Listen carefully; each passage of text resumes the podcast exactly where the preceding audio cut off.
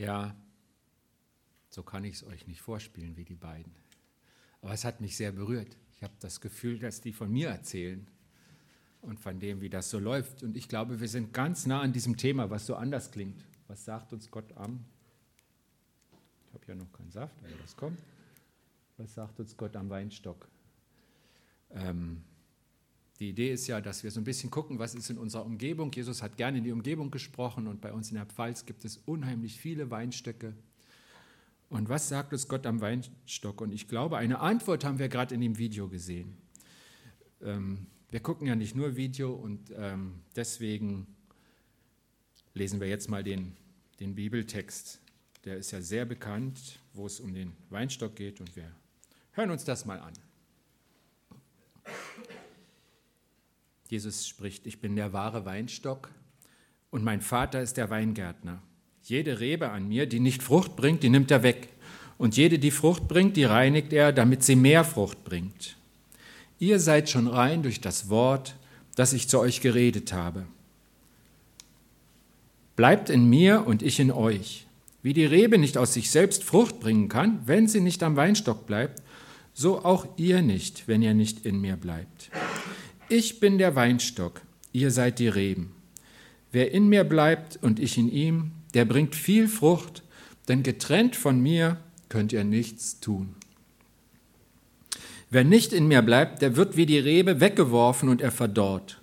Man sammelt die Reben, wirft sie ins Feuer und sie verbrennen.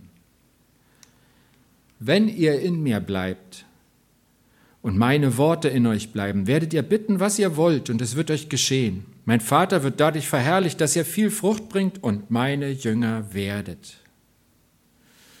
Also ein Vergleich. Jesus sagt, stellt euch hier den Weinstock vor. Als der noch lebte, war das ein kräftiger. Da ist die Veredelungsstelle, darunter wäre die Wurzel. Und hier sieht man noch die Abschnittstellen, da kamen dann ganz viele Reben. Das ist so zweigeteilt, weil die, die beste Frucht kommt an den Trieben im zweiten Jahr. Deswegen muss man die alten immer abschneiden und lässt ein paar kräftige stehen und wo die ausschlagen, da kommt die Frucht. Deswegen gibt es eben diese Zweiteilung, obwohl es ja eine Pflanze ist. Man hat sehr wenig drei-, vierjährige Triebe. Es gibt den Stock, der ist alt und verholzt. Und es gibt immer die frischen Reben, die tragen, die Triebe praktisch, die Jährlinge. Und ähm, Jesus sagt jetzt, wir sind angewachsen. Er sagt, wir gehören zusammen wie diese zwei Teile einer Pflanze das heißt also praktisch nicht den Weinstock mal streicheln, sich in seine Nähe stellen, das ist zu wenig, sondern angewachsen, zusammen hängen sie. Also Jesus finde ich gut, so ein Sympathisant, sagt Jesus, das beschreibt überhaupt nicht, was zwischen uns geschieht. Angewachsen sein an Jesus, das ist was total Radikales in diesem Bild. Eine Pflanze. Und was man auch sieht, dass, dass es keine gleichberechtigte Partnerschaft ist, weil es ist ganz einfach, die Rebe, die man abschneidet, die stirbt. Der Stock ohne die Rebe, der lebt weiter, der schlägt wieder aus, er produziert neue Reben. Also das ist nicht so, ja, der Stock braucht die Rebe, die Rebe braucht den Stock, sie bilden schon eine Lebensgemeinschaft, aber sie ist nicht gleichberechtigt. Und ich glaube, auch das passt auf Jesus. Und trotzdem steckt da ja was ganz Irres drin, weil in dem Bild steht praktisch, der Stock ist nur dazu da, Reben zu produzieren. Bindet sich Gott so sehr an uns, sagt er, ich bin dazu da, damit Menschen das Leben finden. Das ist mein Job. Jedes Jahr produziere ich das wieder neu. Ich bin der Stock, ihr seid die Reben. Da finde ich, äh, da macht sich Gott klein, wenn er sagt, ich habe das Universum geschaffen, aber ich stehe da, um Reben zu produzieren und die Reben seid ihr. Auch wenn er uns nicht braucht. Wir sind ihm so wichtig, dass wir zusammengewachsen sind. Total klasse. Dann macht Jesus immer wieder das, zu dem ich nicht so viel Mut habe. Ich muss jetzt mal den Stock. Also wenn der noch leben würde, müsste ich ihn nicht halten. Die haben nämlich irre lange Wurzeln. Haben wir letzte Woche gelernt. Habt das noch im Kopf? Wie viel Meter? 20 Meter, genau. Also dem fehlen jetzt 20 Meter, dann würde er super stehen. Genau. Jesus hat auch keine Scheu dazu, in ernsten Worten beide Seiten zu malen. Er sagt nicht immer, nur kommt doch, nur kommt doch. Er sagt auch, hey, es gibt auch ein Problem, wenn er es nicht macht. Er sagt auch, Trennung bringt den Tod. Und zwar sagt er das zweimal in diesen paar Versen. Im Vers 2, da sagt er, jede Rebe an mir, Jesus, die nicht Frucht bringt, die nimmt er, der Vater, der Weingärtner, nimmt sie weg. Also es kann passieren, dass Gott Reben wegnimmt. Gott ist aktiv, Gott trennt und diese Trennung bringt den Tod. Und in Vers 6 sagt er, wer nicht in mir bleibt, jetzt ist nicht Gott der Handelnde, sondern der Mensch. Wer sagt, ich will nicht bei Jesus bleiben, der wird, wie es im Weinbau auch immer wieder ist, ähm, die Reben werden weggeschmissen, die braucht keiner mehr, die verdorren. Und wenn sie trocken sind, kann man dafür ein klasse Feuer machen und ähm, dann sind sie weg. Und ähm, ich persönlich in meiner stillen Zeit, ich lese gerade Jesaja und ich freue mich schon auf die Kapitel nach 40, weil da so tolle, mutmachende Worte kommen. Ich bin aber im Kapitel 26 im Moment und erstaunlich, wie viele Gerichtsworte der auch gesagt hat. Und ich weiß einfach, Gott hat immer beides. Und er sagt, es ist gut, wenn ihr, ähm, wenn ihr euch, wenn ihr beides hört. Wenn er euch sagen, die ganze Wahrheit sagen lässt, wenn er sie aufnimmt. Und so ist Gott. Gottes Gericht gegenüber dem Ungehorsam ist Teil seines Wesens. Okay, und dann sehen wir noch was hier drin. Ähm, was Gott tut, das ist reinigen. Die Hände hier, das ist von keinem 20-Jährigen, das ist irgendeine ältere Person, die mit einem bewährten Werkzeug und viel Liebe den Stock bearbeitet, damit er wieder Frucht bringt. Und ich glaube, Gott sagt, so bin ich. Freischneiden für die Sonne, Ungeziefer entfernen, unproduktive Nebentriebe entfernen, alles tut Gott. Was ist das Übertragen? Wir wollen ja hier keinen Kurs über Weinbau machen. Ich glaube, ein Wort, was man leicht überliest, hier steht es auch am Ende des Textes, nur nicht in dem Vers, ist das Wort Jünger. Jünger sehe ich wenig. Als Kind dachte ich, das sind die, in, in Berlin, wo ich gewohnt habe, war 1000 Meter weiter ein buddhistischer Tempel. Und das war für mich irgendwie so wie eine Weltreise, das war eine völlig andere Welt. Aber ein, zwei Mal habe ich so orange gekleidete Leute mit Glatze gesehen. Und habe ich meine Eltern gefragt, was ist das denn? Und dann haben sie gesagt, ja, das sind Jünger von denen. Und also Jünger war für mich irgendwie was ganz Komisches. So, ne? Und steht ständig in der Bibel. Und ich glaube, unser Problem ist, dass wir das Wort nicht verstehen. Schreib doch mal in deine Bibel Schüler an die Stelle. Das Wort verstehst du doch. Und Gott sagt ständig, wer mir folgt, das ist mein Schüler. Der lernt von mir. Wir lernen im Leben jeder in seinen persönlichen Lektionen von unserem Lehrer. So wie du es aus der Schule kennst, vielleicht jetzt noch oder dich gut erinnern kannst, denn die Zeit ist ja lang. Gott handelt an uns, indem er uns lehrt, wie das Leben geht. Und dann sagt er das Wort. Ihr seid schon rein durch das Wort, das ich zu euch geredet habe. Da reinigt von Jesus etwas uns, das, das ganz wichtig ist, das schon ähm, das Wichtige bewegt in uns, was von seiner Wahrheit in unser Leben dringt, reinigt uns, wäscht das weg, was Gott nicht gefällt und bringt das zum Vorschein, was Gott gefällt. Und was will Gott? Was will Gott denn? Und wir haben schon über das Angewachsensein nachgedacht und ich glaube, er zeigt ganz deutlich, ich will ganz innig mit dir verbunden sein. Die innigste Verbindung zwischen Menschen das ist äh, Mann und Frau, die Kunst nimmt das auf und gestaltet das optisch. Biblisch wird das Bild benutzt von Bräut und Bräutigam und Gott sagt also, du, die Gemeinde, du bist die Braut und ich bin der Bräutigam. Wir, da, wir ziehen uns gegenseitig an, wir gehören zusammen und wir wünschen uns, dass wir zusammen sind. Wir wissen aus der Welt, dass Missbrauch möglich ist, dass die Verbindung zur eigenen Befriedigung gesucht wird und bis dahin, dass es gegen Geld ist oder sogar mit Gewalt. Und Gott will natürlich diese körperliche Verbindung nicht mit uns. Das haben Menschen mal gedacht und in den griechischen Mythen oder so taucht das auf, aber so ist Gott nicht. Er liebt uns und sucht unsere Liebe ähnlich zweier sich Liebender. Und hier ist das Bild angewachsen. Und wie funktioniert diese innige Verbindung mit Gott? Hier ist kein Wort zur Bekehrung, das setzt Jesus voraus. Im Bild gesprochen würde ich sagen, die Rebe am Stock ist schon gewachsen. Das ist der erste Schritt, der ist auch da. Und jetzt geht es um die Sache, da ist Stock. Da ist Rebe. Und wie funktioniert denn das? Und da kommt jetzt, da kommt jetzt was wahnsinnig Wichtiges. Ich habe vor zwei Jahren in dieser Gemeinde schon eine Predigt über den Text gehalten. Und jetzt habe ich den Eindruck, da habe ich einen Fehler gemacht. Ich habe den Schwerpunkt falsch gesetzt. Ich habe damals viel über Früchte erzählt. Aber wenn wir genau gucken, und das ist jetzt einfach nur der Bibeltext, der Vers 4 beginnt, bleibt in mir und ich in euch. Und das ist eine Aufforderung, ein Befehl. Das ist das Einzige, was er den Jüngern als, als Aufgabe mitgibt. Alles andere beschreibt Dinge. Und wenn man genau hinguckt, beschreibt es Dinge, die Gott macht. Was wir machen sollen, das ist nicht Frucht bringen. Das macht Gott. Vielleicht müssen wir es noch zulassen, so irgendwie, ja gut, aber dein Fokus liegt auf Jesus bleiben. Und zwar nicht bei Jesus bleiben, sondern in ihm bleiben. Ich glaube, bei Jesus bleiben, so, bleib doch neben meinem Stuhl stehen und wenn du mir deine Meinung flüsterst, ist ja okay, aber in Jesus bleiben, dieses Bild, das ist so sperrig und man liest so schnell drüber. Unsere Aufgabe ist es nicht, Frucht zu bringen, sondern in Jesus zu bleiben. Was bedeutet das?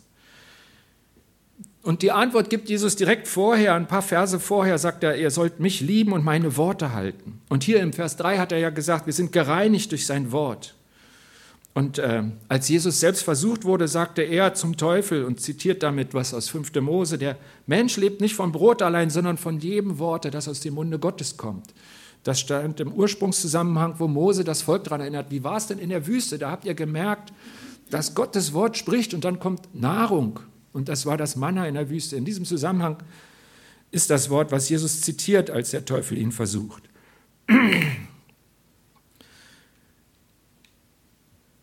Das Wort Glauben, das ist diese Sache, dass Jesus meine Schuld vor Gott bezahlt hat und ihn hineinnehmen in mein Leben. Ich in euch will er sein. Und wir sollen in ihm bleiben in meine Gedanken, in meine Ziele, in meine Überzeugung, was ich glaube. Und ich weiß, dass das total wichtig ist, denn das, was ich glaube, das ist der Ursprung. So denke ich dann, so werde ich reden und so werde ich handeln. Also was ganz unten und innen von mir losgeht, Ausgangspunkt ist, da möchte Jesus hinein, da möchte er sein. Ich sage nochmal, unsere Aufgabe und unsere Verantwortung ist es nicht, Frucht zu bringen, sondern in Jesus zu bleiben. Und das bedeutet, wenn wir an das Weinstockbild denken, keine Trennung vom Weinstock Jesus. Die lose Rebe an den Weinstock zu halten, das würde nichts nützen. Man könnte nicht mehr so tun, als ob, weil spätestens am nächsten Tag ist alles welk und hängt runter. Es muss der Saft des Weinstocks durch die Rebe fließen. Bleibt in mir und ich in euch. Wie funktioniert diese innige Verbindung mit Gott? Was ist denn das, was wir uns so schwer vorstellen können? Wo Jesus schon zu Lebzeiten immer wieder Widerspruch gekriegt hat. Der weise Nikodemus fragte, wie kann denn der Mensch in den Schoß seiner Mutter zurückkriechen? Was ist denn das von neuem geboren? Und wie lässt man den Rebensaft vom Stock durch sich fließen? Das Bild für Fließen ist ja ganz klar der Heilige Geist, von dem wir ja auch in der Bibel lesen, dass er ausgegossen ist in unsere Herzen. Wieder was, was in uns fließt. Das Abendmahl, was wir heute feiern, ein anderes Bild, dass wir Jesus in uns aufnehmen. Und was da fließt, fünf Verse vor dem unseren, vor unserem Text, also 14. Kapitel, Vers 26, erzählt ja Jesus den Jüngern, der Beistand aber, der Heilige Geist, den der Vater in meinem Namen senden wird, der wird euch alles lehren und euch an alles erinnern, was ich euch gesagt habe. Merkt ihr das? Diese innige Verbindung, die beschreibt Jesus und er merkt, dass wir da Schwierigkeiten haben, aber er sagt, der Heilige Geist in dir, der soll hineinfließen und wieder herausfließen, der soll dich erfüllen und das soll die Früchte bringen und du musst das zulassen. Und ähm, ich sehe mich in der ständigen Gefahr und ich prüfe dich mal, ob das bei dir nicht auch so ist, dass ich die Frucht bringen will. Dass ich sage, ich mache jetzt das Gute und, und, und ich weiß schon, was richtig ist und, und ich. Und richtig ist Gott machen lassen. Und wenn er an, den, an das Video denkt, wer sitzt auf dem Stuhl? Jesus, wieso widersprichst du denn da? Ich, da ist doch nichts Schlimmes bei und warum kann ich nicht? Und die sind gut gemacht und ich freue mich, dass ihr an manchen Stellen lachen musstet und ich fand es auch manchmal witzig, aber der Witz ist mir ein bisschen vergangen, weil es so ehrlich ist. Der Kampf um meinen Stuhl, den kenne ich aus meinem Leben zwischen Jesus und mir. Wer sitzt auf deinem Stuhl? Was ist der Unterschied zwischen ich will Frucht bringen oder Gott machen lassen? Ich sage es mal ganz praktisch in Ereignissen aus meinem Leben, an die ich mich erinnere. Ich bin in Frankfurt, gehe durch die Fußgängerzone, ich sehe eine Frau mit einer Bierflasche auf einer Bank sitzen. Ich habe den Impuls, sprich sie an. Sag ihnen, dass es einen Entzug gibt. Ich habe gerade ein Praktikum gemacht in der Drogenreha. Und dann, dann wird es mir wärmer und ich merke es hier klopfen und ich traue mich nicht. Ich gehe weiter. Und nach 100 Metern fühle ich mich so schlecht, da kehre ich um. Ich gehe zurück zu der Bank. Und die Frau ist weg. Die sah vorher nicht aus, als wäre sie im Aufbruch. Sie ist einfach weg. Ich gucke in alle Richtungen. Sie läuft auch nirgends. Sie ist einfach weg. Ich habe mehrfach gebeten, dass es dieser Frau nicht zum Schaden wird, dass ich zu feige war. Ich konnte es nicht gut machen, nach 100 Metern nicht mehr gut machen. Anderes Beispiel, Hassloch. Ich treffe einen Flüchtling im Rollstuhl. Dieser Impuls, es wird warm in mir. Also, ich merke so, ich weiß nicht, ob ihr das kennt, Herzklopfen hatte ich auch in den ersten Malen, wenn ich meine Frau wichtige Dinge fragen wollte. Das, das war auch so, ja. So irgendwie. Und der Gedanke, bete, dass er gehen kann.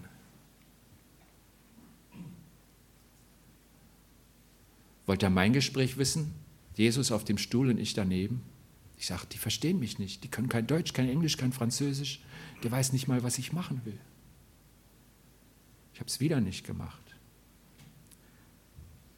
Er sitzt bis heute im Rollstuhl. Ich weiß auch nicht, was passiert wäre. Ich weiß es einfach nicht. Aber ich fühlte mich so schlecht und ich habe Gott um Vergebung gebeten. In mir ist die Angst, dass es nicht klappt. In Anführungszeichen, als wäre ich so ein Zauberer. Oder der Zweifel, ist das Gottes Stimme? Kann er denn das sagen? Wäre da nicht eine bessere Gelegenheit? Gibt es nicht hundert andere, die es besser können als ich? Wie lerne ich das Hören? Wenn ich auf mich schaue, ist das Problem des Hörens nur in zweiter Linie. Das erster Linie ist, dass ich Schritte gehe. Maria hat mal zu den Dienern gesagt, als Jesus auf einer Feier war, was er euch sagt, das tut. Das klingt so einfach, aber darum geht's. Ich glaube, das ist es. Das Problem hat auch die Rahel hier. Was er euch sagt, das tut. Und das wirst du nur erleben, wenn du Schritte machst. Und was passiert, wenn wir tun, was er sagt?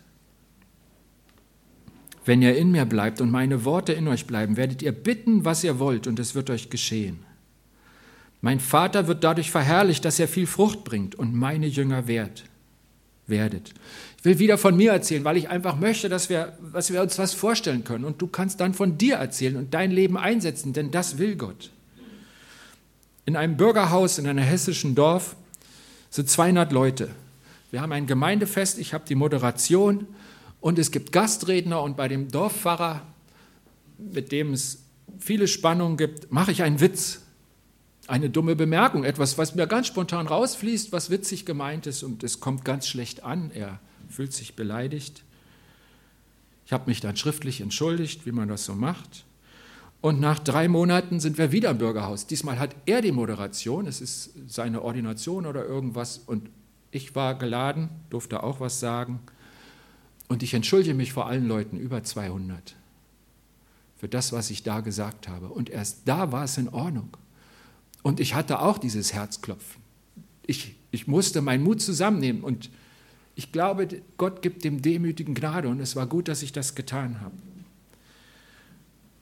Oder ich habe am Montag im Garten was gemacht und dann erreicht uns die Nachricht, die Straße weiter oben wohnen alte Leute und ihr Enkel ist gerade mit dem Auto tödlich verunglückt. Und meine Frau sagt zu mir, da solltest du hingehen. Die sind überhaupt nicht aus unserer Gemeinde. Ich hatte auch gerade was zu tun, was ich sehr gerne mache. Und ich hatte das Gefühl, du musst da jetzt hin, das ist richtig. Bin zu den Leuten gegangen, die fassungslos waren, mit ihnen gesprochen, am Schluss gebetet Sie sind nie in unsere Gemeinschaft gekommen in dem kleinen Dorf. Wir sind uns danach anders begegnet und Gott weiß, was er daraus macht. Wie gesagt, die Früchte, die lässt er wachsen. Aber lasse ich es zu. Oder was ganz Einfaches, nur hören. Morgen sind es fünf Wochen, dass in diesem Saal Allianz Gebetswoche war. Und äh, als Redner kam der Erwin Schott. Und äh, der Erwin hat eine sehr ruhige Art, das weiterzugeben, was er von Gott empfangen hat. Und ähm, mit einmal höre ich ihn sagen, am Ende wird es gut.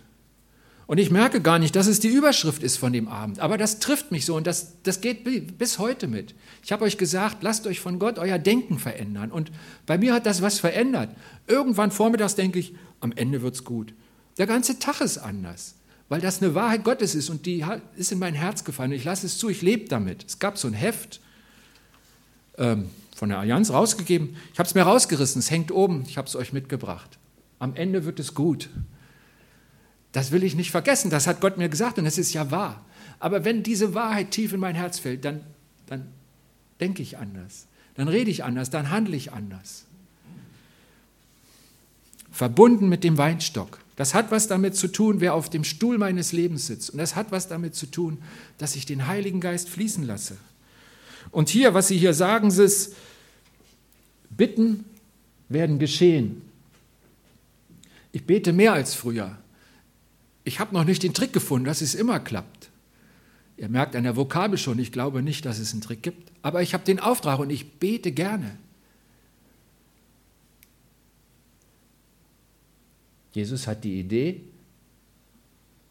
dass durch mich der Vater, Gott im Himmel, verherrlicht wird. Er sagt, das passiert, wenn wir in ihm sind. Und viel Früchte, die gibt es tatsächlich, wenn wir ihn machen lassen. Und dann stand da was, und das hat mich total verblüfft, meine Jünger werdet. Das waren die doch schon längst. Da steht nicht, meine Jünger seid. Nein, er sagt, wenn ihr es werdet, ein Leben lang weitergeht, immer wieder neu. Nicht, ihr habt die Schule fertig. Du hast die Schule bei Gott nie fertig. Immer wieder musst du sein Schüler werden. Und er sagt, das gehört dazu. In ihm bleiben. Den Vater verherrlichen, viel Frucht bringen. Jesus sagt, ich bin der Weinstock und ihr seid die Reben. Wer in mir bleibt und ich in ihm, der bringt viel Frucht. Denn getrennt von mir könnt ihr nichts tun. Ich bete.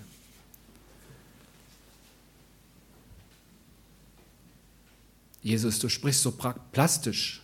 Weinstöcke sehen wir hier in unserem Dorf und immer wieder und du erinnerst uns dran, wie eng du mit uns verbunden sein willst. Und du sagst, ich in dir und du in mir. Ich wünsche mir und ich bitte dich darum, dass wir von dem Status des Ich bei dir zu dem in dir kommst und du in mir. Schenk uns eine Sehnsucht danach. Schenk uns Mut, Schritte zu gehen, auf dich zu hören und zu erleben, was du machst, was deine Früchte sind, die du an mir wachsen lässt. Schenk uns das Vertrauen, dass wir sagen, doch, du bist gut, ich lass dich das machen.